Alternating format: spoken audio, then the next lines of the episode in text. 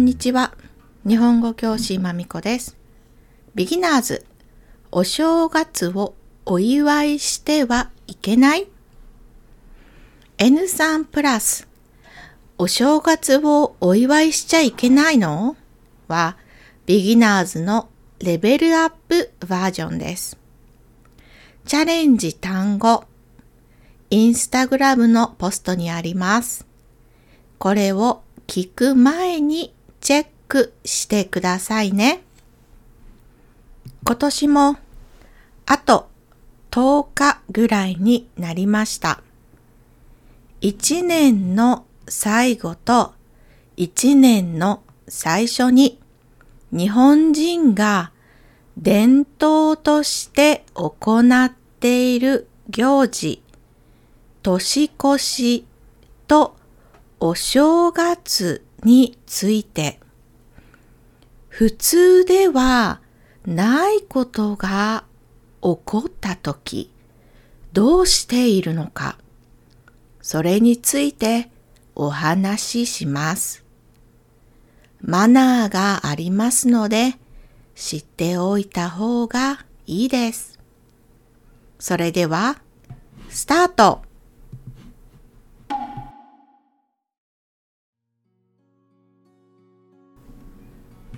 生徒さん、ポッドキャストやインスタグラムをチェックしてくれている人は知っていると思います。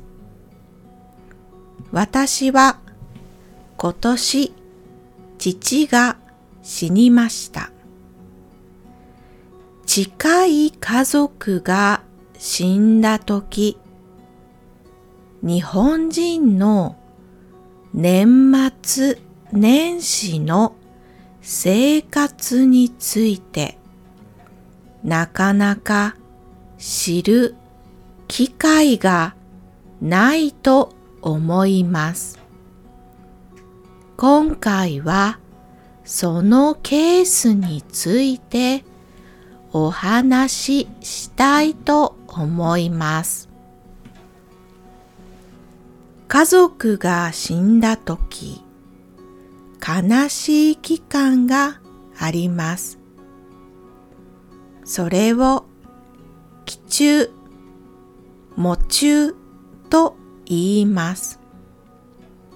期中は、誰かが死んでから、仏教で49日、神道で50日です。死んだ人はまだこの世界にいます。違う世界でどこに行くのか考える時間です。期中が終わると喪中になります。喪中はだいたい1年です。前に中国の昔の政治家の安氏という人の話を読みました。彼はお父さんが死んだ時5年ぐらい喪中でした。仏教は中国から日本に来ました。その時代の中国がどんな仏教だったのか私はわかりません。でもその時のアジアに喪中という考え方があということですね。今の日本は昔より宗教的なことは少なくなってきていますが、田舎に住んでいる人はまだまだ強くあります。いろいろ古い規則を守っています。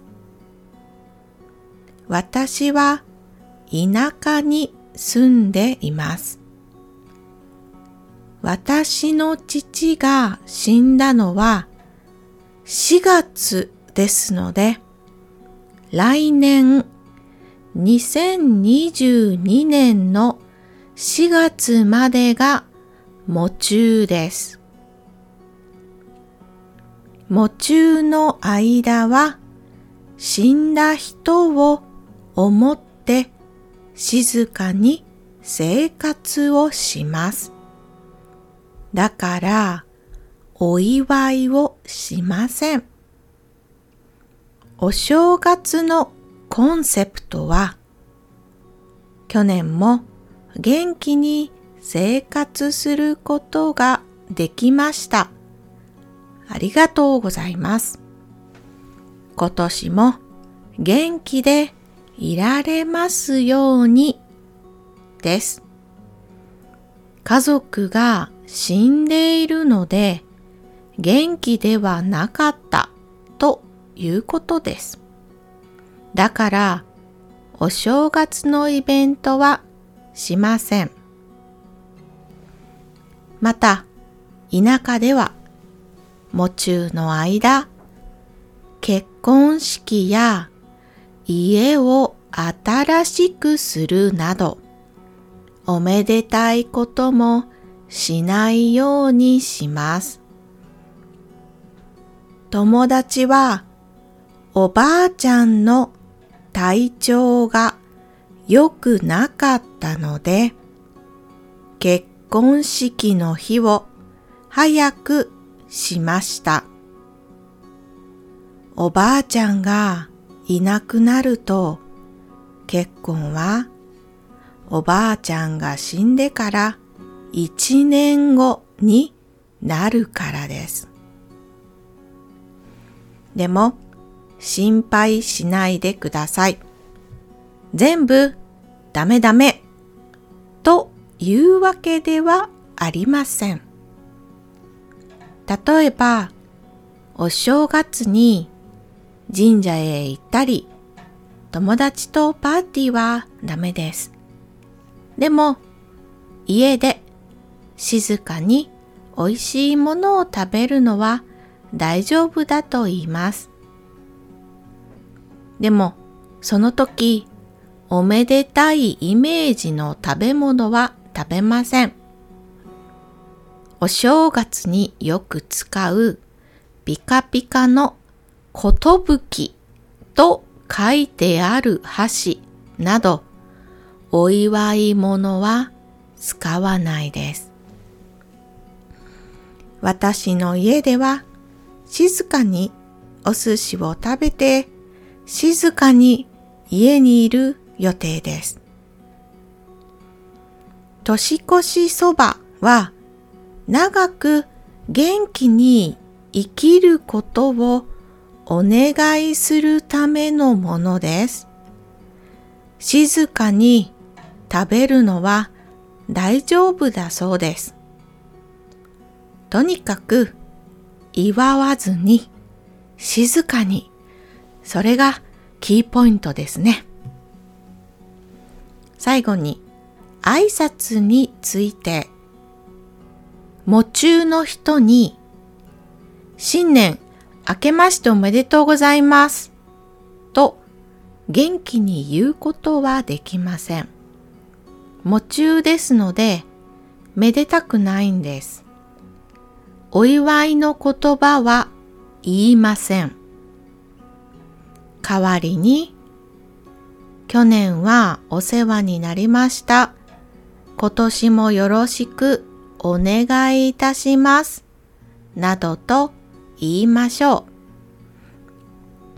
う。これでだいたい普通家族を亡くした仏教徒の日本人がお正月に何をしているか新しい年最初に会った時、どんな挨拶をすればいいかわかりましたね。準備 OK ですね。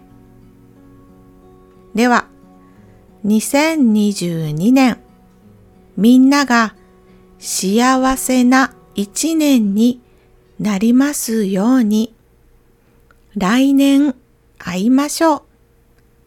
今年はここまで。終わり。